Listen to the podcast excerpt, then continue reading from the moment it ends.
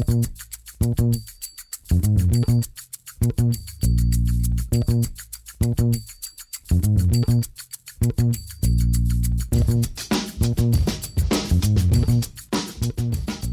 damit ein wunderschönes Hallo und herzlich willkommen zu Football Rausch. Mein Name ist Tim Rausch und an meiner Seite ist heute an diesem Mittwoch, ja, wir haben nicht Freitag, sondern Mittwoch, Rahman Ruprell, wie immer. Guten Tag, Rahman, wie ist es? Guten Tag, Tim. Bei mir ist es wunderbar, nichts Neues. Ich würde eher dich fragen, denn Studium läuft. Wie ist das Studium? Ja, noch ist es äh, auszuhalten. Auszuhalten. na gut, na gut. Dann ähm, wollen wir die Leute auch nicht mit deinem scheiß Studium nerven. Scheiße. Ich mache das ja prinzipiell auch so ein bisschen für den Podcast, ne, wenn ich Journalistik studiere, damit ich hier auch journalistisch und sprachlich gewandt in dem Podcast ähm, mich artikulieren kann. Soll ich dir mal was sagen, Tim? Und unseren ja. Zuhörern? Ich habe ja auch schon studiert, bin ja schon fertig, bin ja auch deutlich älter als Tim. Ich bin, äh, äh wie alt bin ich? Bin, ich werde 27, Tim. Wie alt bist du? 21? 20? 21. 21, siehst du? Ähm, und ich habe auch schon studiert und ich habe Sportjournalistik studiert, also quasi das gleiche, nur ein bisschen mit Sportbezug. Und es hat mich ungefähr null weitergebracht, würde ich sagen. also, äh, ich will dir ja nicht den Mut nehmen und euch da draußen, aber ähm, man sagt häufig, wenn man Journalist werden will, sollte man nicht Journalistik studieren und trotzdem machen was. Und äh, ich habe es ja auch gemacht. Aber ähm, machen wir mal jetzt hier Podcast und nicht machen wir äh, Podcast. Le Lebensberatung. machen wir Podcast. Ihr habt wahrscheinlich schon festgestellt, es ist äh, Mittwoch und nicht Freitag.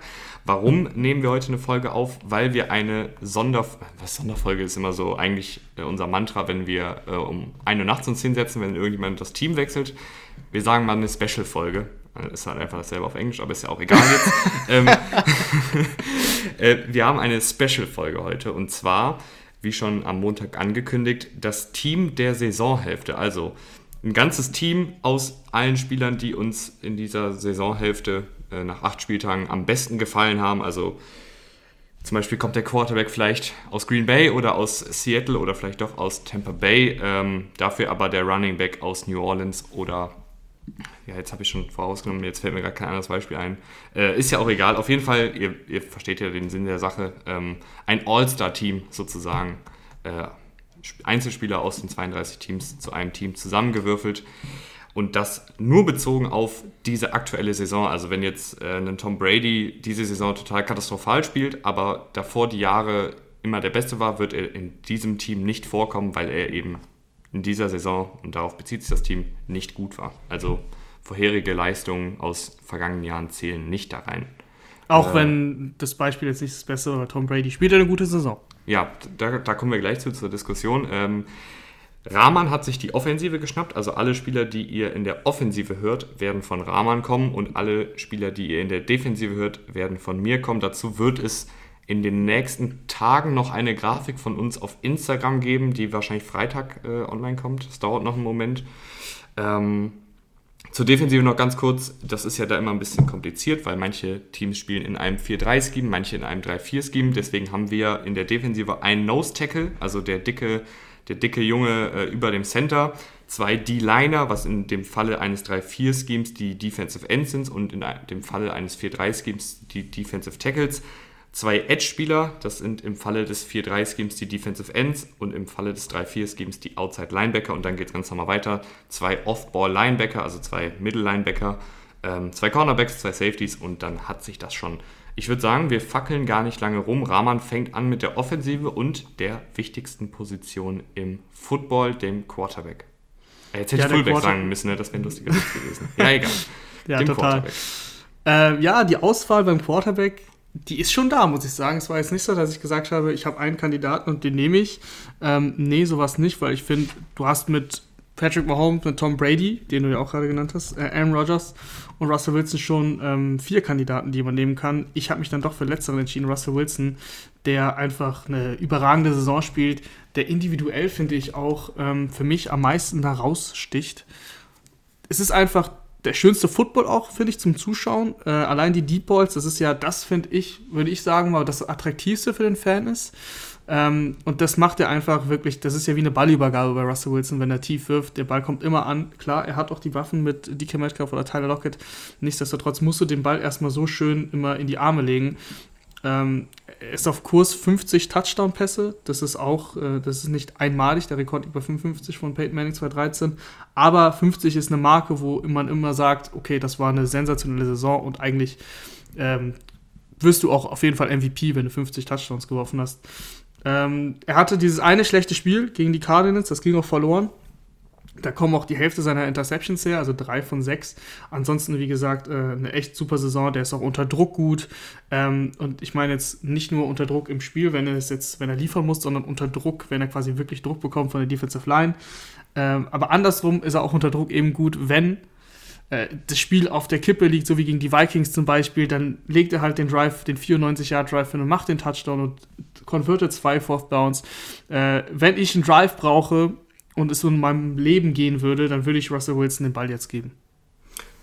Ich glaube, ich bin da voll bei dir. Also ich fange gar nicht an, groß rumzudiskutieren. Ähm, Aaron Rodgers kann man da, finde ich, auch noch reinwerfen, aber der hat äh, in den letzten Wochen war er halt nicht mehr ganz so krass, was natürlich auch daran liegt, dass er nicht die Anspielstation eines Russell Wilson hat. hat. Ähm, Tom Brady würde ich da auch noch reinwerfen in diese Konversation. Da war eben aber auch der Fall, dass er nach den ersten beiden Spielen noch ein bisschen holprig unterwegs war. Also sich eigentlich erst so seit, seit dem dritten Spiel spielt er auf sehr, sehr hohem Niveau. Aber ich finde, Russell Wilson ist da, wie du gesagt hast, einfach der konstanteste von den dreien. Äh, und sonst ist, spielt er, glaube ich, keiner in der Liga von den äh, 29 anderen Starting Quarterbacks. Nee, und ich finde auch, wenn das Play zusammenbricht, ähm, ist er immer noch ein sehr, sehr gefährlicher Läufer. Äh, das war er ja schon immer, aber die, die Side-Runs haben wir einfach nachgelassen. Trotzdem, wie gesagt, wenn du das Play brauchst äh, und ist nichts frei, dann läuft er selber und der kriegt es halt einfach hin. Es ist halt einfach echt ein richtig, richtig guter Spieler und aktuell der, der Top-MVP-Favorit auch. Das wen, ja wen, ich natürlich, wen ich natürlich echt vergessen habe, ist Patrick Mahomes. Das muss man ich ja. Äh, hatte ich ja genannt schon. Also wir haben jetzt ja. nicht über Patrick Mahomes kon konkret gesprochen, aber Patrick Mahomes macht momentan so viel, wie er muss. Das ist aber nicht auf MVP-Niveau so. Aber die Messlatte von dem Mahomes ist auch richtig hoch. Ne? Also der hat jetzt das Jets-Spiel, natürlich. Es waren doch auch die Jets. Ne? Das war ein echt cooles Spiel. Und gegen die Ravens ähm, war auch überragend. Aber ansonsten war es so, es hat gereicht. Meistens gegen die Raiders hat es nicht gereicht. Aber es war jetzt nicht, dass es dich vom Hocker gehauen hat. Und da, da hat Wilson mehr Spiele von für dich. Ja, da bin ich bei dir. Machen wir weiter mit dem Running Back.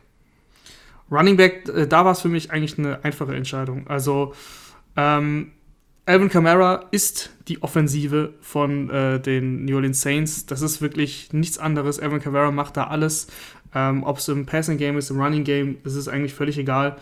Äh, Drew Brees haben wir schon oft genug drüber geredet. Der macht das Nötigste, der wirft nicht wirklich tief. Ähm, der wirft auch bei Dritter und Lang äh, eher auf Camara einen Dump auf, als tief irgendwie auf Traycon Smith oder so zu gehen. Und trotzdem kriegt Camara echt sehr, sehr gut hin, ja, da die nötigen Yards rauszuholen und für sein Team das Beste zu tun. Ich meine, ich, ich bin immer noch nicht überzeugt von diesem Team, aber das Team steht halt 6-2. Ähm, die Saints marschieren. Die Saints äh, sind dran, auch mit der NFC ähm, South. Die spielen jetzt ja so, äh, am, Wochenende spielen sie ja gegen die, gegen die Bucks. Das wird ein echt spannendes Spiel und auch für diese Division sehr wichtig. Äh, Alvin Kamara ist für mich äh, mein Top Running Back und es ist mehr im, pa im Passspiel, würde ich sagen, als jetzt das reine Läuferische. Aber ich finde, das Passspiel, ähm, das haben wir ja auch schon häufig genug gesagt, ist wichtiger in der NFL. Und er passt auch so gut in diese Offense rein, weil ohne Alvin Kamara, stell dir mal diese Offense ohne Alvin Kamara vor, die wäre ja verloren. Und wenn man auch von MVP spricht, zum Beispiel, also da würde ich jetzt Camara nicht reinwerfen, aber wenn man von MVP spricht, spricht man ja von Most Valuable Player, also der, der ist der wertvollste Spieler und Alvin Kamara ist für mich der Most Valuable Running Back ähm, der NFL. Ja, ähm, gehe ich mit. Äh, ich fand jetzt natürlich, Delvin Cook ist, glaube ich, den meisten gerade jetzt in, im Kopf noch, weil er eben dieses Monsterspiel gegen die Packers abgerissen hat. Äh, Derrick Henry kommt auch ab und an in Fahrt, aber ist halt im Passspiel nicht zu gebrauchen, deswegen bin ich da bei dir leiste ich auch keine Gegenwehr. Machen wir weiter mit drei Receivern. Drei Receivern, ich habe nur, habe ich, hab ich nur zwei aufgeschrieben? Ja, du, ich habe, lies den Chat, Rahman, lies den Chat. ähm, ja, verrückt. Ich habe tatsächlich zwei, mir zwei Receiver aufgeschrieben. Aber ich kann trotzdem auch noch einen dritten reinwerfen, das ist ja nicht verkehrt. Also, mein erster Receiver ist äh, DeAndre Hopkins. DeAndre Hopkins, hat viele haben ja gedacht, dass er bei den Cardinals tatsächlich einen Rückschritt macht, was so individuelle Stats angeht, sage ich mal. Ne? Ähm, weil einfach bei den, bei den Texans war ja die Option schlechthin. Also da ging ja alles Richtung DeAndre Hopkins, egal, Down and Distance. Äh, wenn sie nicht gelaufen sind, dann haben sie halt, haben sie DeAndre Hopkins gesucht. Ähm, das ist bei den Cardinals aber ähnlich, würde ich sagen. Also kriegt äh, sehr, sehr viele Targets, auch viele Catches. Ähm, ich weiß gar nicht, zweitmeisten äh, Receiving Yards, glaube ich sogar. Oder bin mir da gerade nicht sicher, habe die Stats, das äh, Stat nicht offen. Aber Ja, ähm, nee, die meisten sogar. Die meisten sogar die Receiving meisten Yards. Receiving Yards. Ähm, und das merkst du auch, wenn du dir die Spieler anguckst. Er ist der, der Faktor im Passspiel. Also Kyler Murray macht dir sehr viel selber und dann laufen sie auch häufig eben über Drake oder Chase Edmonds. Aber wenn es dann um, ums Passspiel geht, ähm, dann ist DeAndre Hopkins der Faktor. Ob es ein Christian Kirk ist oder ähm, Larry Fitzgerald, die fangen natürlich ab und zu ein paar Bälle. Ähm, Christian Kirk hatte diese eine tiefe Bombe gefangen gegen die Cowboys. Andy Isabella ist immer mal wieder für einen tiefen Ball gut. Aber eigentlich diese Offense, dieses Passspiel ähm, dreht sich nur um DeAndre Hopkins. Ja, ähm, mach einfach mal weiter, dann kann ich ja noch andere Namen reinwerfen. Aber ich so, glaube, gegen okay. Hopkins kann man eigentlich nichts sagen. Nee. Ähm, ich mache weiter äh, mit einem Namen, mit dem man vielleicht nicht unbedingt rechnet. Ähm, aber ich fand, das, da, hat mich, da haben mich dann ähm, die äh, PFF-Zahlen auch nochmal bestätigt, aber auch mein, mein persönlicher Eindruck. Und ich habe erstmal, muss ich dazu sagen, die Liste gemacht und habe mir dann angeguckt, ob das sich mit PFF, quasi dieser Plattform, die im Endeffekt jedes Play benotet, ähm, ob sich das ungefähr abgleicht, ob ich jetzt kompletten Bullshit gesehen habe oder nicht. Und das hat, das hat eigentlich immer hingehauen. Und bei äh, Keenan Allen, über den rede ich ja gerade, äh, hat das auch hingehauen. Keenan Allen ist äh, laut PFF der drittbeste Receiver. Und was mir vor allem auffällt, ist, dass er die, die Option eben für ähm, Justin Herbert ist. Also ohne, ohne Keenan Allen, glaube ich, würde diese Offense und würde auch Justin Herbert nicht so gut funktionieren, wie er funktioniert. Ähm, seitdem eben Herbert im, im, äh, in dieser Offense fungiert, Keenan Allen ist eine Target-Maschine. Der hat, glaube ich, einmal so 19 Targets gesehen. Äh, da hat jetzt Cooper Cup ihn überboten mit 21, aber das war sonst Topwert in dieser Saison. Und ansonsten auch sehr, sehr solide. Ähm, immer, macht immer seine Yards, macht Touchdowns. Ein, einmal ist er ausgefallen, da ist, hat, er, hat er sogar einen Touchdown gefangen. Ich glaube, es war gegen die Saints, glaube ich, so Monday Night Football, gegen die Saints, da ist er dann ausgefallen. Äh, deswegen, da sieht die Statline da nicht so gut aus, logischerweise, wenn er verletzt war. Aber ansonsten, ähm, der, der liefert einfach, der, der liefert einfach jedes Spiel ab, seitdem Justin Herbert eben an der Center ist. Äh, die Konstanz beeindruckt mich und eben auch, wie ähnlich wie bei Camara, würde ich sagen, die Wichtigkeit für diese Offense. Weil ich kann mir wirklich äh, sehr gut vorstellen, dass ohne Keenan Allen dieses Passspiel ähm, einfach nicht so gut funktionieren würde. Gegen die Char äh, gegen die Chargers, gegen die Saints hat man es ja gesehen, da ist er rausgegangen. Ähm, da hat es eine Halbzeit lang funktioniert und ein Viertel davon war eben Allen noch selber dabei. Danach hat dann nicht mehr viel funktioniert. Das lag auch daran, dass eben Allen nicht mehr dabei war. Also Allen ist mein zweiter Receiver. Und jetzt muss ich ein bisschen improvisieren. Warte, warte, warte, ich sag, ja, während du nachdenkst, ich, Mhm. ich sag ein, zwei Takte zu Ellen. Ich finde Ellen auch, ähm, ist immer so ein bisschen, der fliegt unterm Radar. Also ist jemand, der ist halt nicht jetzt der explosivste Spieler im Sinne von, dass er dir dreimal einen 75 Yard Touchdown fängt, weil er halt einfach da nicht die Geschwindigkeit hat. Aber der ist super technisch, was das Route Running, was den Release angeht. Also ich glaube, da gibt es wenige, die da technisch versierter sind als Keenan Allen, was, was Route Running und äh, Release und sowas angeht. Ähm, und er ist ja auch die Hälfte seiner Snaps äh, diese Saison in, im Slot zu Hause. Also da eben auch für die ganzen kurzen, kurzen Passwege für Herbert eine ganz, ganz wichtige und sichere Anspielstation vor allen Dingen. Also hat 32 First Downs diese Saison bisher erzielt. Das ist der ähm, viertbeste Wert aller Receiver nach Tyler Boyd, DeAndre Hopkins und Kevin Ridley. Ja, und ähm, in dem Sinne, ich mach mal weiter. Ich habe ja, wie gesagt, ein bisschen improvisiert. Und ich ne, hau jetzt mal wieder einen Namen raus, mit dem vielleicht nicht alle rechnen, mit dem vielleicht wahrscheinlich gar keiner rechnet. Travis Fulcam tatsächlich. Äh, Oh, wir reden, oh, oh, wir oh, reden oh. vom, vom Team der, der Midseason. Ich meine, der hat die ersten drei Spiele nicht gespielt. Das ist halt so ein bisschen, kann man, kann er da noch in dieses Team rein? Für mich ja, weil er in den Spielen, in denen er gespielt hat, der beste Receiver tatsächlich ist, die meisten Yards gefangen hat. Ähm, und dieser Offense, und das merkt man ja, Carson Wentz war in diesen ersten drei Wochen echt brutal schlecht. Der war jetzt auch gegen die Cowboys nicht gut. Äh, aber er hat sich trotzdem gesteigert insgesamt. Das war auch nicht schwer, aber ein Hauptgrund ist halt Travis Fulgham, der äh, eine richtig, richtig gute Rolle da spielt. Du hast gerade gesagt, äh, Keenan Allen hatte 32 First Downs in seinen acht Spielen. Travis Fulgham hat in 1, 2, 3, 4, 5 Spielen schon 21 First Downs rausgeholt. Auch ein sehr guter Wert, wenn man da mal den Schnitt nimmt. Ansonsten, wie gesagt, auch eine ähm, Target-Maschine, der macht Catches, der macht Yards, der ist äh, im 1 gegen 1 zu gebrauchen. So ein, so ein Touchdown, wie er jetzt gefangen hat gegen die Cowboys, sowas brauchen die Eagles. Also, ähm, das war ein, eigentlich nur so eine Fade-Route, die ja nicht sehr beliebt ist, aber wenn ein Receiver sich da dominant sein kann, finde ich, äh, es spricht immer für ihn. auch wenn das Play jetzt nicht das geilste ist. Ähm, deswegen nehme ich noch Travis Fulcam. Das ist auch ein bisschen Sympathie, weil einfach, es ist eine tolle Geschichte, dass, dass Travis Fulgham das so in die NFL geschafft hat. Der wurde von den Lions letztes Jahr gedraftet. In der sechsten Runde war jetzt dem Practice Squad der, der Eagles und ist irgendwie da irgendwie reingekommen, weil die Eagles ja immer Verletzungsprobleme haben. Ähm, alles, was in seine Richtung fliegt, fängt da eigentlich gegen die Giants. Hatte er das sein einzig schlechtes Spiel. Da hatte er zwei Drops tatsächlich. Aber ansonsten, wie gesagt, äh, sehr, sehr äh, guter Receiver, den keiner, wirklich keiner auf dem Zettel hatte. Ich finde, das, das finde ich, muss ich sagen, ist, glaube ich, eine leichte Overreaction. Also da muss ich mal zwei Namen reinwerfen, wo du mir jetzt erklären musst. Ich weiß, du hast jetzt natürlich auch improvisiert. Ich habe improvisiert, ja. Devontae Adams, DK Metcalf sind zwei Spieler, die für mich da irgendwie auch mit reingehören. Ich weiß, das ist immer doof, wenn man zwei Spieler nimmt, aber eigentlich nur einen Fulgham weghaben will, ne? weil dann hättest du ja vier Receiver. Aber ein, da, warum, warum Devonta Adams und warum einen DK Metcalf nicht? Devonta Adams, Devonta Adams ähm, nicht, weil er äh, auch Spiele verpasst hat und verletzungsbedingt. Ich meine, Fulcam ist halt vom Practice Squad hochgezogen worden. Ähm, aber kann man, kann man natürlich beide nehmen. Also DK Metcalf spielt auch eine überragende Saison, ist ja keine Frage. Ich habe schon Russell Wilson genommen.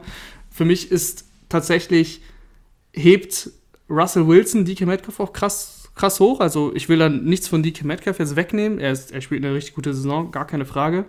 Ähm, aber ich finde tatsächlich, und ich weiß jetzt nicht, ob das, also das ist im Endeffekt auch ein bisschen Ansichtssache, aber ich finde, Travis Fulgham hat die Eagles und hat Carson Wentz besser gemacht und Russell Wilson macht DK Metcalf zum Beispiel besser. Genauso wie in Aaron Rodgers ähm, Devonta Adams besser macht. Natürlich kannst du die beiden nehmen, äh, Devonta Adams und, und äh, DK Metcalf sind, vor allem Devonta Adams, auch eine Targetmaschine, ist der, der Punkt dieser Offense. Also wenn die den nicht hätten, dann wären sie echt gar nichts.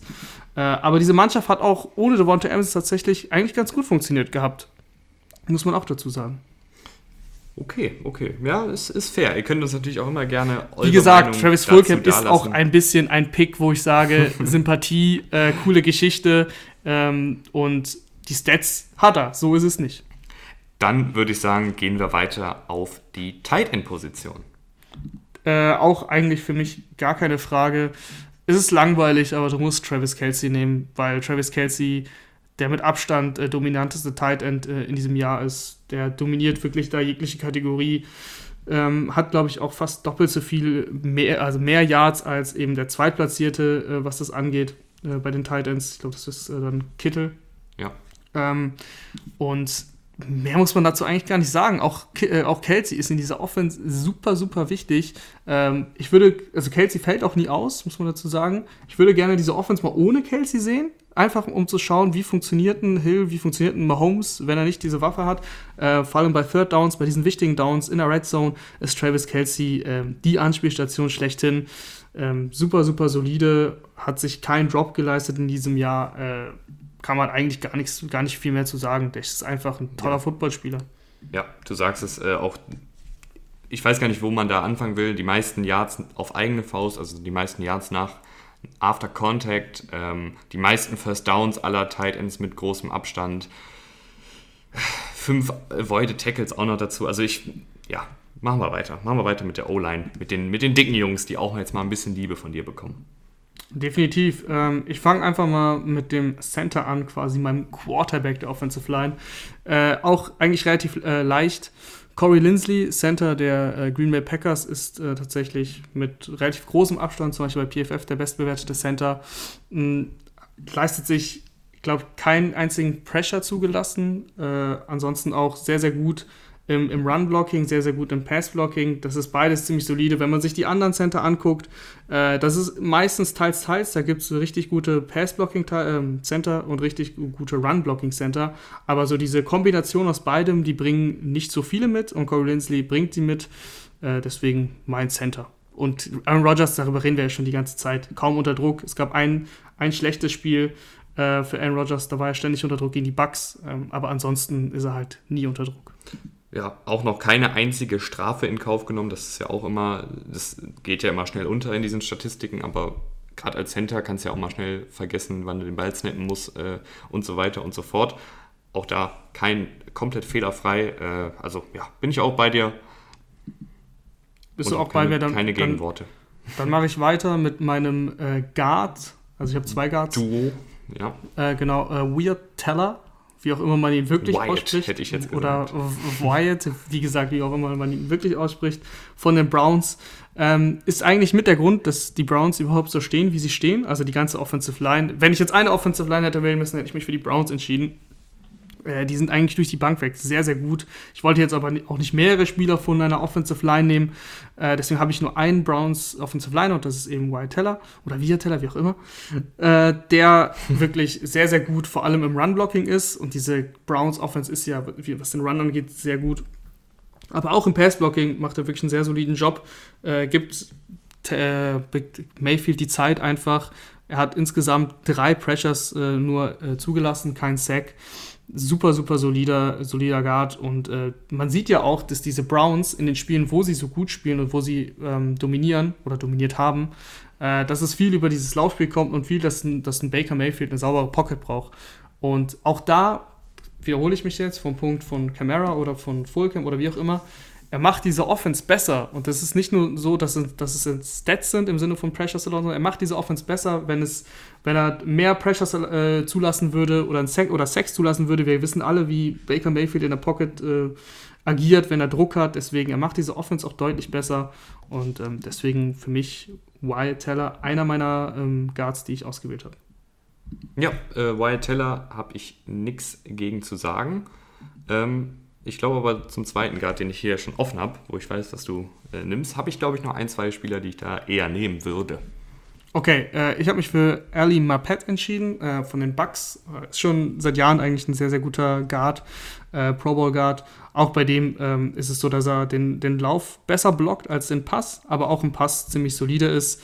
Ähm, und da bei den Buccaneers wir wissen es bei Tom Brady, äh, was hasst Tom Brady am meisten? Das ist Druck, der von innen kommt, also wirklich von, von der Interior, Interior Line. Hat insgesamt ähm, bei 346 Pass-Blocking-Snaps sieben Pressures zugelassen, äh, kein Sack zugelassen. Also da sorgt er dafür, dass eben Tom Brady eigentlich eine relativ saubere Pocket hat.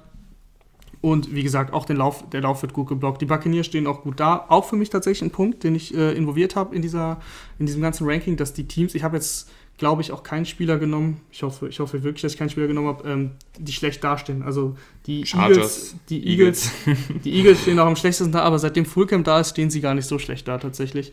Äh, und die Chargers, gut, da, da konnte ich.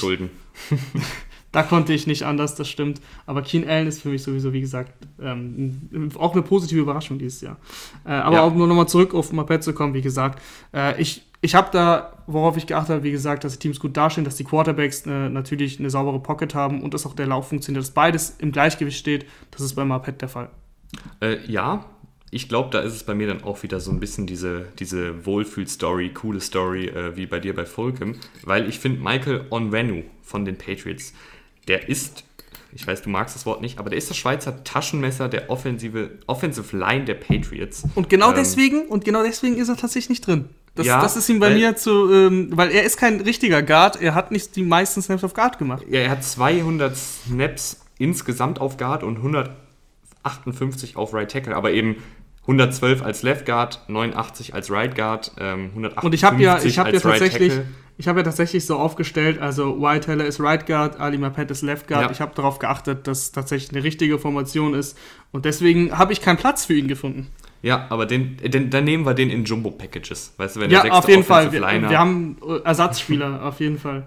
Ähm, und Quinton Nelson, finde ich, ist, da ist es, glaube ich, aber auch immer so ein bisschen, da sind die Erwartungen einfach so hoch. Das ist dann, glaube ich, wie bei Mahomes, dass man von Quinton Nelson einfach erwartet, dass der mit Abstand der bestbewertete und äh, beste Guard der Liga einfach ist. Äh, das ist er jetzt bisher noch nicht ganz. Aber er spielt ja trotzdem eine sehr gute Saison. Also ich finde, den kann man da auch immer reinwerfen. Ja, logisch. Der hat auch nur ähm, drei, drei Pressures zugelassen. Wir, wir, äh, das habe ich schon vor, vor, der, vor der Aufnahme zu Tim gesagt. Ist natürlich schwierig. Äh, logisch, dass ihr da teilweise komplett andere Meinungen habt, weil wir im Endeffekt ähm, von über also von hunderten Spielern zwei oder drei auswählen müssen, die wir dann nennen. Äh, natürlich äh, ist ein, bei, bei Receivern ist ein Metcalf super geil oder ein Devonta Adams, ist ja völlig klar. Aber irgendwo müssen wir uns ja auch entscheiden. Äh, das ist bei den Guards genauso. Quentin Nelson spielt auch eine gute Saison. Ähm, aber wie du schon auch gesagt hast, man erwartet dann eben bei so Spielern auch ein bisschen mehr und das fehlt noch und deswegen äh, ist er dann auch nicht dabei. Ja, Mach weiter, mach weiter mit den Tackles. Das sind ja, also womit willst du anfangen? Äh, ich fange mal mit dem Right Tackle an. Da habe ich mich äh, für Ryan Ramchick entschieden. Ähm, vorneweg muss ich sagen, dass die Right Tackles äh, deutlich, also was ist deutlich, aber wenn du jetzt so die, diese Liste von, von PFF anschaust, sind die Left Tackles fast durch die Bank weg besser bewertet. Also man muss schon ein bisschen scrollen und da findet man irgendwann, ah, oh, da ist ja mal der erste Right Tackle. Äh, ist, ja, ist ja völlig verrückt. Äh, aber Ryan Ramchick ähm, bei den Saints spielt echt äh, auch wieder eine gute Saison. Die Offensive Line bei den Saints ist sowieso eigentlich seit Jahren eine der besten, eine der besten Offensive Lines. Ähm, und ich finde Ryan Ramchick vor allem im Pass-Blocking äh, sehr überzeugend. Äh, ich hatte darüber nachgedacht, ob ich Jack Conklin nehme, der zum Beispiel äh, auch eine gute Saison spielt auf Right Tackle. Äh, aber da kam wieder das, was ich eben schon gesagt habe, dass ich nicht zwei Browns Offensive Liner haben wollte. Deswegen habe ich mich für Ramchick entschieden, der, wie gesagt, Breeze diese saubere Pocket äh, liefert, die ein Breeze vor allem auch braucht, weil er eben ähm, nicht der größte ist und mittlerweile auch für seine Akku. Äh, oh, jetzt fehlt mir das Wort was ist denn der Syndrom von akkurat? Wie auch immer. Dass, wenn er akkurat sein will, um es mal zu umschreiben. Passgenauigkeit. Ähm, für die Passgenauigkeit von Breeze äh, ist eben auch eine saubere Pocket sehr wichtig. Äh, und deswegen finde ich, dass auch ein Ryan Ramchick den Wert, das, das, das, Value, was er mitbringt, ist halt sehr hoch. Und deswegen für mich eben mein Right Tackle. Ja, äh, bei Ramchick bin ich bei dir. Beim Left Tackle werde ich Kontra geben. okay, Left Tackle Andrew, Andrew Withworth. Ähm, finde ich äh, erstaunlich, dass du mir da Kontra gibst, weil, und das ist noch krasser als bei Ryan Ramchick und noch krasser als bei Drew Brees, Jared Goff, der ist sowas von angewiesen drauf, eine saure Pocket zu haben und nicht unter Druck zu sein, weil wenn Jared Goff nicht unter Druck ist, ist er wirklich ähm, nicht der Number One Quarterback, wo er gepickt wurde, aber ein solider Quarterback, den du in eine Offense äh, reinbauen kannst, der dann wenig Fehler macht, der akkurat ist, passt alles.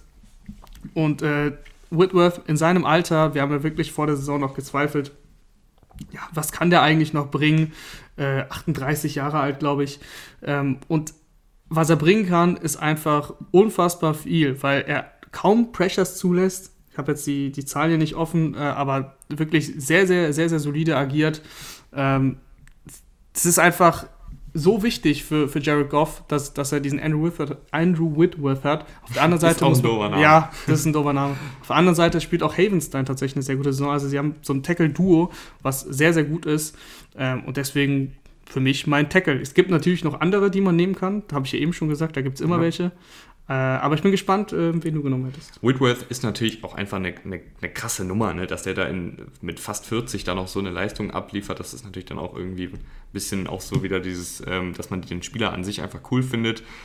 Ich glaube, mit dem machst du auch nichts falsch. Ich persönlich ähm, präferiere beim Left Tackle deutlich mehr das Pass-Blocking als das Run-Blocking und deshalb würde ich da tatsächlich mit Larry Mitanzel gehen, der im Run-Blocking echt ein paar Probleme hatte, ist da eher nur so solide, aber dafür im Pass-Blocking bisher eine absolute Maschine. Als Left Tackle noch keinen einzigen Sack zugelassen, nur fünf Pressures. Das ist eigentlich Wahnsinn. Und der hat auch gegen gute Defensiven gespielt. Der hat gegen, gegen Pittsburgh gespielt, der hat gegen Baltimore gespielt, der hat gegen die Vikings gespielt, als noch ein Garque da war.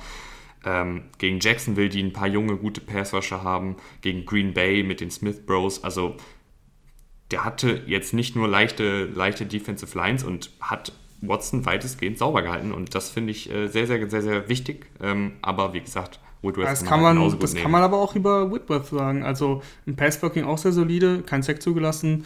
Ähm, insgesamt sechs Pressures, also das, das sind eigentlich identische Werte und äh, hat auch schon gegen die Eagles gespielt, hat auch schon gegen die Washington Defensive Line gespielt oder Chicago. Äh, also so ist es nicht, kann man auf jeden Fall beide nehmen. Äh, Tanzel spielt wirklich eine sehr, sehr gute Saison dafür, dass die Texans so untergehen. Ähm, aber da kommt ja wieder das, was ich auch schon gesagt hatte, hinzu, dass ich eigentlich keine Spieler nehmen wollte, die schlecht sind. Also ja. nicht sie, sondern das Team. Und das ist bei den Texans der Fall. Die Rams sind besser. Sie sind nicht sehr gut, aber sind besser. Deswegen, äh, wie gesagt, habe ich mich für Whitworth entschieden. Dann würde ich sagen, springen wir rüber in die Defensive, oder? Darf ich jetzt endlich, muss ich mich nicht mehr verteidigen, sondern darf ich jetzt austeilen? Du darfst austeilen äh, und wir fangen an mit dem Nose Tackle, dem, dem dicken Jungen über dem Center. Äh, das ist für mich Tyson Alualu. Ich hätte, glaube ich, die ganze Steelers äh, Defensive Line nehmen können. Ähm, Tyson Alualu, Defensive Tackle bzw. Nose Tackle ähm, der Steelers. Das ist immer ganz schwierig, die Nose Tackles, finde ich, zu bewerten, weil die halt meistens nur beim, beim First und Second Down auf dem Feld sind, ähm, nur dadurch nur wenig Sex und wenig Druck auf den Quarterback generieren können. Aber Tyson Alualu super gegen den Lauf und auch enorm wichtig einfach für diese Steelers Defensive Line, weil er halt meistens dann auch bei First und Second Down zwei Spieler auf sich zieht äh, und dadurch auch ein TJ Watt, ein Bud Dupree, ein Stefan Tuitt, ein Cameron Hayward mehr Freiheiten haben äh, Tyson Alualu mein Nose Tackle. Das hat mich gar nicht gewundert, dass du den genommen hast. Das habe ich mir nämlich schon gedacht. Ähm, da gibt es auch eigentlich gar nicht so großartig viel zu diskutieren, weil Nose Tackles ja sowieso eine rar gesäte Position ist und da sticht äh, Tyson Alualu eben am meisten raus, spielt auch bei eben der Defense, die am meisten überzeugt, vor allem wo der Pass Rush oder wo die Defensive Line, egal ob es gegen Run ist, wie auch immer, am meisten überzeugt. Deswegen, ähm, ja, vollstes Verständnis, gute Wahl. Ja, ich glaube, äh, den nächsten haben wir auch ganz schnell abgehakt. Aaron Donald von den Los Angeles Rams. Der darf natürlich in keinem Team der Saisonhälfte und in keinem Team des Jahres seit äh, seinem Rookie-Jahr eigentlich fehlen. Ähm, diese Saison auch wieder 48 Pressures, bester Wert der Liga, 10 Sacks, bester Wert der Liga, zwei Forced Fumbles. Ähm, ja, Aaron Donald halt, ne?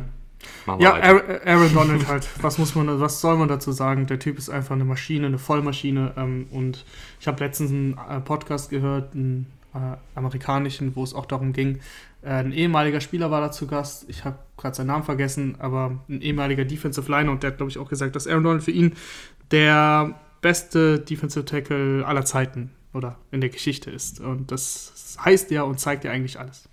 Ja, ähm, und dann jetzt der zweite, auch wieder von Pittsburgh, und zwar Stefan Tuitt, der zweite Defensive End. Ja, Stefan Tuitt spielt auch eine richtig gute Saison. Wie gesagt, diese Steelers äh, Defense, äh, Steelers Defensive Line auch, die kannst du ja eigentlich komplett so runterrattern. Ähm, da hast du, hast du dies natürlich ein bisschen einfacher gemacht als ich mir, so kenne ich dich, das machst du halt, ne? Aber kann ich auch gar nichts gegen sagen, der spielt eine sehr gute Saison. Hm, finde ich auch immer, dass er ein bisschen äh, untergeht neben Cam Hayward, äh, der da häufiger genannt wird. Aber Stefan Tuitt auch wirklich sehr, sehr gut im Pass Rush und ähm, gegen den Lauf geht es sogar. Äh, da ist er nur solide, aber vor allem im Pass Rush und das ist ja als Defensive Tackle, äh, wenn du da Pass Rush äh, kreieren kannst, das ist sehr, sehr wichtig für, die, für diese ganze Defense. Und vor allen Dingen, äh, was ich halt sehr, sehr, sehr cool finde, ist, dass er ähm, alle, das ist so ein Wert von PFF, äh, alle neun Snaps als Pass Rusher äh, einen Pressure kreiert. Das ist der höchste Wert der Liga. Also da ist er sogar besser als Aaron Donald. Ähm, also ist sozusagen der effektivste Pass-Rusher, wenn es um Pressures geht, von allen Defensive Linern. Ja, das ist stark. Das ist in dieser, man muss das auch immer sagen, in dieser Defense, wo so viel geblitzt wird, ähm, hat man es auch ein bisschen leichter als in Defenses wie ein DeForest Buckner zum Beispiel, der immer im Foreman-Rush geführt ist. Die Codes blitzen, glaube ich, mit am wenigsten. Äh, da ist es natürlich schwieriger. Da für Druck zu sorgen, weil du halt auf dich allein sozusagen gestellt bist. Aber wenn jedes Mal sechs, sieben Leute auf die Line of Scrimmage marschieren, dann kriegst du mal One-on-Ones und manchmal wirst du komplett vergessen. Ja, und wer auch alle neun Pass-Rush-Snaps einen Pressure kreiert, ist TJ Watt, der bei mir der erste Edge-Rusher ist. Ja, das was soll ich dazu sagen? der beste? Wert der Liga. Äh, was soll, was soll ich, was soll ich mindestens noch? 100 Snaps haben so jetzt. ja, was soll ich noch zu TJ Watt sagen? Es ist mein absoluter Lieblingsspieler in der Defensive, egal bei welchem Team. Äh, das ist einfach eine geile Sau. Punkt. Ähm, der ist, der hat, du siehst ihm schon an. Vom Snap siehst du ihm schon an, wie viel Bock der hat. Das ist schon mal ein Kriterium. Also der ist immer heiß, der brennt. Äh, das, das, das, erkennst du einfach, das spürst du. Der hat einen super Release von der Line of Scrimmage. Das ist auch etwas, was bei dem Pass natürlich super wichtig ist, dass du diese Mischung zwischen ins Offside springen, also zu früh, zu früh loslaufen, oder eben ein bisschen zu langsam zu sein, diese Mischung hat er halt perfekt drauf. Der Snap kommt und der ist schon gefühlt vorbei am Offensive Tackle. Äh, das ist wirklich richtig gut. TJ Watt ist ein überragender Footballspieler, der kann auch in Coverage spielen. Ähm, das ist einfach, das ist einfach gut. Der, der weiß, wie man den Ball raus, rausbekommt, also Fumbles, das ist einfach echt gut. Das ist sehr, sehr gut und es ist auch sehr gut, was sein Partner machen wird, nämlich ähm, auf mein anderer Edge Rusher Miles Garrett.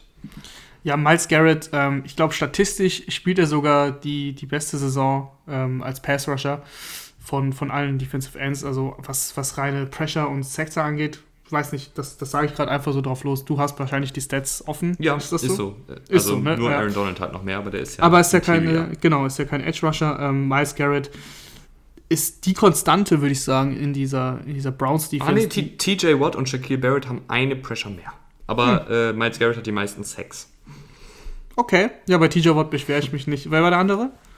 Ähm, Shaquille Barrett. Shaquille Barrett, das ist auch äh, echt äh, die, die Pressures sind immer noch da, aber die Sackzahlen sind doch nicht runtergegangen, oder? Ja. Also, aber das reicht ja, dass, dass Shaquille Barrett dafür sorgt, dass das Chaos ist im, im, beim Quarterback des gegnerischen Teams. Dann macht halt mal den Sack jemand anders. Äh, aber um nochmal zurückzukommen auf. Äh, wen hast du jetzt nochmal? Miles Garrett, Garrett genau. Miles Garrett. ist die Konstante in dieser, in dieser Defensive Line, aber auch in dieser ganzen Defense, weil die Defense der Browns, äh, weil auch Greedy Williams jetzt echt die ganze Zeit ausfällt, die ist halt echt löchrig, vor allem in der Secondary. Und wenn die da nicht mal Garrett hätten, der da ja sehr häufig für Druck sorgt, dann würde es, glaube ich, echt schlimm stehen um diese Defense der Browns. Äh, deswegen Miles Garrett sehr, sehr wichtig für diese Mannschaft auch. Ja, das ist eben das, was mich dann noch so ein bisschen überzeugt hat, weil ich, ich, ich hatte noch Joey Bosa, hatte ich noch im Angebot, äh, Khalil Mack, der auch eine richtig, richtig gute Saison spielt, hatte ich auch noch im Angebot. Aber ich finde, bei, bei den Bears und bei den ähm, Chargers, da sind einfach noch andere Spieler in der Defensive Line und auf Linebacker, die individuell einfach sehr, sehr gut sind. Also bei den Chargers hast du einen Melvin Ingram, der sehr gut ist, einen, Wosu, der sehr gut ist. Ähm, bei den, was wäre nochmal der andere jetzt? jetzt Achso, ja, bei den Bears Garrett hast du generell, bei, ne, bei, den Bears hast du generell eine sehr, sehr gute Defensive Line und auch gute Linebacker. Und Garrett, du, du sagst, der macht es da eher ein bisschen auf eigene Faust. Also ein Oliver Vernon ist bisher noch nicht so sonderlich gut. Sheldon Richardson auch mehr der Name als jetzt äh, Produktion. Ja, äh, deswegen habe ich da Garrett genommen. Ja, es ist die, die Edge Rusher sind für mich tatsächlich beides No-Brainer, hätte ich auch genauso genommen.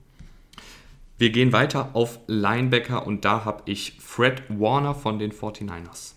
Und ja, Fred, Fred, Warner ist mein äh, Favorite äh, Linebacker. Super in Pass Coverage der antizipiert die Situation auch immer sehr, sehr gut, weiß genau, kann die Defense, äh, die Defense, sag ich, die Offense, äh, die gegnerische Offense sehr gut lesen, äh, ist toll in, in Zone Coverage, kann aber auch Man-to-Man, Tight Ends und Running Backs aus dem Spiel nehmen.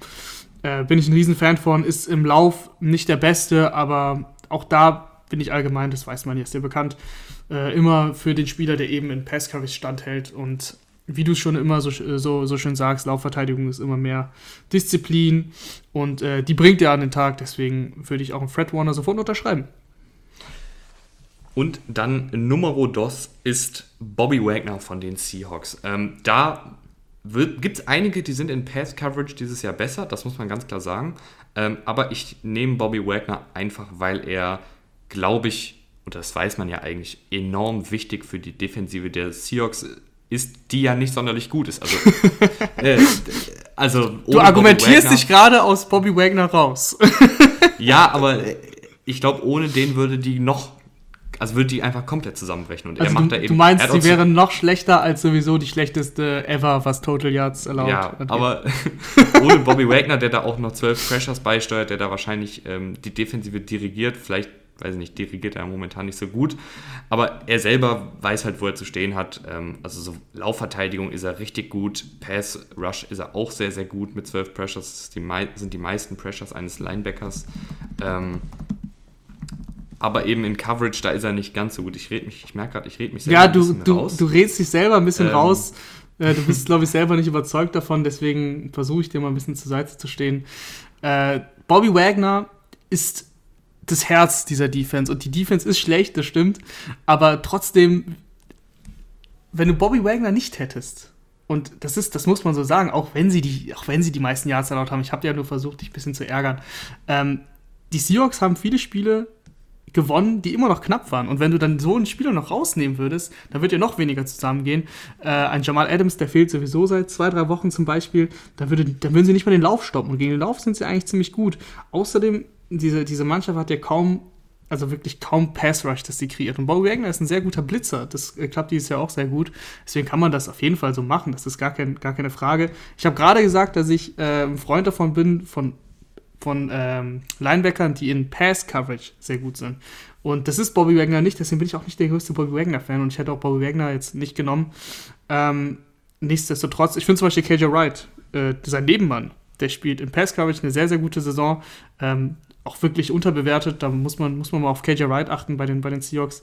Ansonsten, Levante David bin ich ein großer Freund von zum mm, Beispiel. Levante David äh, ist, ist, sehr gut in Coverage, ist aber auch in der Run-Defense gut, ist auch das Herz der Defense von, von den Bucks, ähm, der sehr, sehr häufig untergeht. Und deswegen, so, so Spieler würde ich da eher sehen. Aber Bobby Wagner hat, bringt auch etwas mit, dieses Furchteinflößende für die gegnerische Offense. Das sind so, teilweise auch Werte, die man nicht in Statistiken lesen kann. Also man kann nicht alles auf Statistiken runterbrechen, ähm, auch wenn das äh, unsere lieben Freunde der Analytics das gerne so hätten. Aber das ist einfach nicht so. Das ist immer noch, es sind immer noch Menschen und keine Roboter, die auf dem Feld stehen. Ähm, und Bobby Wagner, wie gesagt, bringt etwas mit, ähm, was viele Linebacker nicht haben. Und deswegen finde ich die Wahl völlig in Ordnung. Hätte, hätte er sich nicht verletzt, hätte ich wahrscheinlich Miles Jack genommen, weil der hat mir in den ersten Spielen sehr, sehr gut gefallen. Miles Jack ähm, ist tatsächlich auch der bestbewertete ähm, der Linebacker bei PFF. Kann man nehmen, ich würde ihn nicht nehmen, aber das habe ich schon gesagt. Schlechte Defense insgesamt, schlechte Mannschaft, da kann er nicht viel für, aber das sind dann so Spieler, die bei mir runterfallen. Dann gehen wir auf Cornerback. Ja, wen hast du denn da? Ach ja, stimmt. Ja, ich, du bist dran, ja, ich bin raus. Ja, ich, in der Moderation. Ich, ähm, lieg, ich lieg schon hier in meinem Liegestuhl und habe mein Getränk aufgemacht, also mach. Ich äh, habe, tatsächlich fangen wir an mit einem von deinem Team, den Ravens, mit Marlon Humphrey, der bei mir äh, den Platz sich in der Startelf gesicher, gesichert hat. Ich hatte tatsächlich erst James Bradbury, aber der hat mir ähm, gegen die Buccaneers dann nicht mehr ganz so gut gefallen. Deswegen habe ich ihn kurzerhand noch ausgetauscht für Marlon Humphrey, der einfach eine, also statistisch gesehen laut PFF nicht der beste Cornerback, also ist mit 76,8 gut bewertet, aber nicht sehr, sehr gut. Aber was ich bei Marlon Humphrey halt sehr, sehr schätze, ist halt, dass er bis jetzt 317 Yards zugelassen hat. Das hört sich erstmal viel an. Aber er wurde auch 51 Mal angeworfen. Das ist der höchste Wert der Liga. Ähm, und dafür hält er sich da eigentlich ganz gut. Marlon Humphrey äh, bin ich wirklich ein Riesenfan von, weil er auch weiß, wie man, wie man äh, Fumbles kreiert. Also Marlon Humphrey ist wirklich bekannt dafür, dass er perfekte Technik dafür hat, wie man gegen den Ball boxt, so dass er rausfliegt. Der hat so viele Forced Fumbles. Jetzt muss ich äh, hier den Stat nachschauen. Das dauert ein bisschen, deswegen quatsch ich einfach trotzdem weiter. Ähm, so viele Forced Fumbles in dieser Defense. Und ich finde auch gegenüber von Marcus Peters, der nicht so gut aussieht dieses Jahr, der einfach mir ein bisschen zu viel gambelt. Das ist so, das ist so dieses Marcus Peters Ding, ähm, dass er, dass er Dinge sieht, die es dann teilweise nicht gibt, teilweise schon, dann fängt er auch die Interceptions, aber teilweise lässt er dann eben Big Plays zu. Ähm, und da, da gegenüber brauchst du halt jemanden. Vier Forced Fumbles hat Marlon Humphrey. Jetzt war ich auch schon soweit. Aber ja, ähm, dagegen, da, dagegenüber brauchst du jemanden, der einfach solider ist. Und äh, Marlon Humphrey hatte jetzt gegen die Steelers kein gutes Spiel, aber ansonsten äh, ein sehr, sehr solider Cornerback in Coverage auch. Und der bringt dieses All-Around-Game eigentlich mit. So, der kann, der kann covern, äh, der kann auch blitzen, der tackelt gut, Run-Defense ist solide. Also das ist dieses All-Around-Game und wie gesagt, der kreiert Big Plays. Diese, diese vier Force Fumbles, das ist ein toller Wert. Ähm, und letztes Jahr erinnere ich mich an ein Spiel gegen die, gegen die Patriots, Sunday Night Football. Da hat er den Fumble kreiert gegen Edelman in der Phase, wo die Patriots gerade echt am Kommen waren. Das war ein Scoop and Score, also äh, Fumble Six sozusagen. Und ähm, deswegen finde ich auch Marlon Humphrey ist eine gute Wahl. Wer mir auch sehr gut gefällt, ist Bryce Callahan. Das wäre dann aber eher ein Slot-Cornerback. Äh, also ich habe jetzt mich nur auf Outside-Cornerbacks ähm, ja, in Anführungsstrichen spezialisiert. Also Bryce Callahan als Slot-Cornerback würde ich den aufstellen, wenn wir in Nickel-Packages unterwegs wären. Ähm, Jason Verrett und Jamil, Jamil Dean können noch von der Bank kommen, die finde ich auch sehr gut. Aber der andere Cornerback bei mir in der Startelf, und das ist, glaube ich, kein, kein, äh, keine Überraschung, ist Jair Alexander von den Green Bay Packers. Auch äh, zu Jamal Dean noch kurz, der sah gegen die Giants nicht gut aus. Also ich weiß, der spielt eine gute Saison, aber gegen die Giants, das war tatsächlich Jason Garrett, der alte Fuchs, hat äh, ihn als Schwachstelle ausgemacht. Und es war aber auch so, der hat wirklich äh, gegen Darius Slayton wenig Land gesehen. Ja, aber gut, ähm, dann war halt ein Daniel Jones, der keinen Ball werfen kann. Wie auch immer, du hast Jay Alexander genommen, über den haben wir auch schon viel gesprochen, deswegen würde ich es auch kurz halten. Äh, zum Beispiel in der Analysefolge zu den Packers, das ist jetzt schon was her, aber ähm, Woche 4 war das, glaube ich, ne? Ja. Mhm. Auf jeden also Fall. hat sich ja nicht viel getan. Ne, ne, Jay Alexander ist in einer muss man dazu sagen, äh, wackeligen Secondary noch der Mann, der quasi 1 gegen 1 den besten Rece gegnerischen Receiver rausnehmen kann. Äh, vor allem äh, zu Anfang der Saison war er wirklich sehr, sehr stark. Ich finde, das hat jetzt ein bisschen nachgelassen, aber ist immer noch so gut, dass man ihn auf jeden Fall hier nennen kann. ist einfach ein Lockdown-Corner, wie man es im Buche kennt und wie man es sich wünscht von der Defense.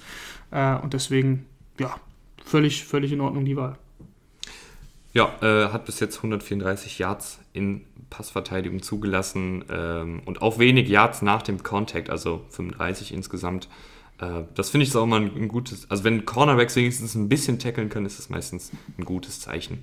Dann kommen wir zu Spielern, die auf jeden Fall tackeln können. Das sind nämlich die Safeties. Ähm, die, die Absicherung ganz hinten in der Defensive. Da habe ich ein Free Safety und ein Strong Safety. Äh, der Free Safety ist Jesse Bates, der, und das ist halt die Sache, der bei einem schlechten, in einer schlechten Defensive, bei einem, zumindest was die Bilanz angeht, schlechten Team, ähm, bisschen untergeht, aber eine sehr, sehr gute Saison individuell spielt.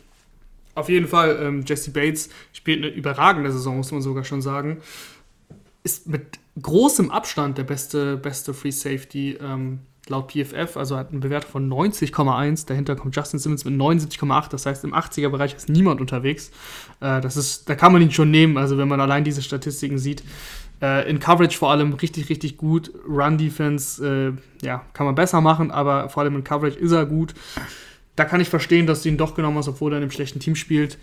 Ähm, aber die, die Bengals, jetzt zum Beispiel gegen die Titans, fand ich, sah das auch schon deutlich besser aus, defensiv. Da haben sie ein paar Garbage-Scores bekommen im, im Nachhinein, äh, im, im, Endeffekt, aber trotzdem sah das schon von der Defense an sich besser aus. Und vielleicht kommen sie ja noch, das, die sind auch besser als 2-5, das habe ich schon häufiger gesagt. Also die Statistik, äh, nicht, nicht die Statistik, die Bilanz täuscht ein bisschen. Was ich ähm, bei Jesse Bates auch sehr gut finde, acht Pass-Breakups, also acht vereitelte Passversuche, das ist der höchste Wert der Liga aller Safeties. Ähm, dazu nur 86 Yards in seiner Deckung zugelassen.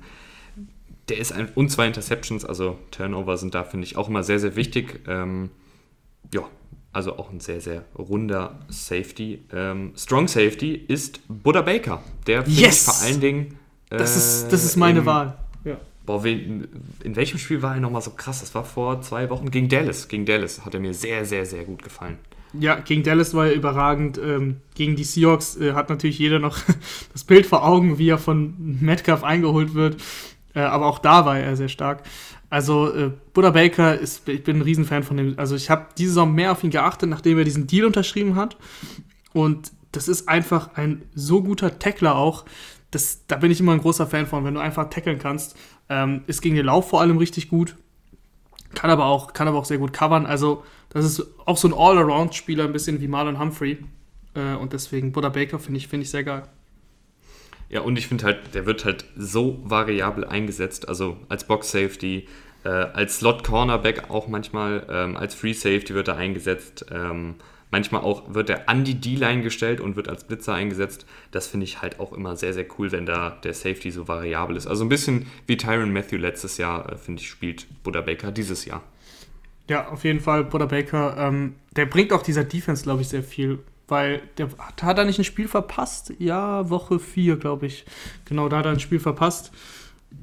Das hast du dann auch gemerkt. Ich weiß jetzt gar nicht mehr, gegen wen es war, aber wenn, wenn den Cardinals ähm, Buddha Baker fehlt, dann sind die hinten echt löchrig unterwegs, weil ihnen auch ihr defensiver Leader fehlt, weil Buddha Baker ist da der Wortführer in dieser Defense.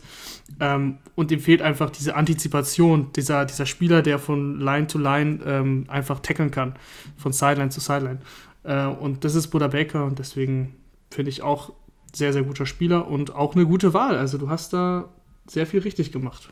Das ist, das ist schön zu hören und ich würde sagen, dann ähm, hören wir uns am Freitag wieder, wenn es zum Football-Rausch Spieltagsbriefing kommt. Ähm, da wartet auch wieder ein sehr, sehr cooler Spieltag auf uns. Ansonsten abonniert uns gerne bei Spotify, bei Instagram, bei Twitter. Ähm, es wird in, boah, ich glaube, in zwei Wochen nochmal ein Gewinnspiel geben über Instagram. Also das solltet ihr auf keinen Fall verpassen. Wird sehr, sehr cool wieder. Ähm, wir hören uns. Bis zum nächsten Mal und tschüss. Bis zum nächsten Mal. Ciao, ciao.